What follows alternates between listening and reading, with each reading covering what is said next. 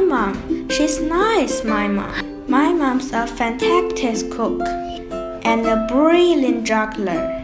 She's a great painter and the strongest woman in the world. She's really nice, my mom. My mom's a magic gardener. She can make anything grow, and she's a good fairy. When I'm sad, she can make me happy.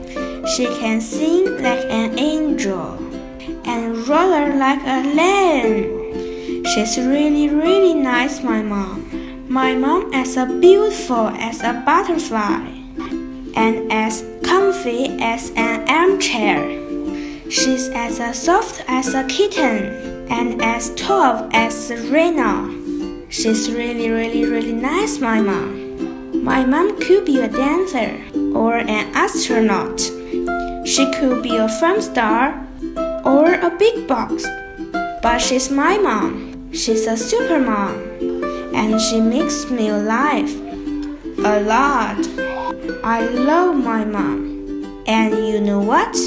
She loves me. And she always will.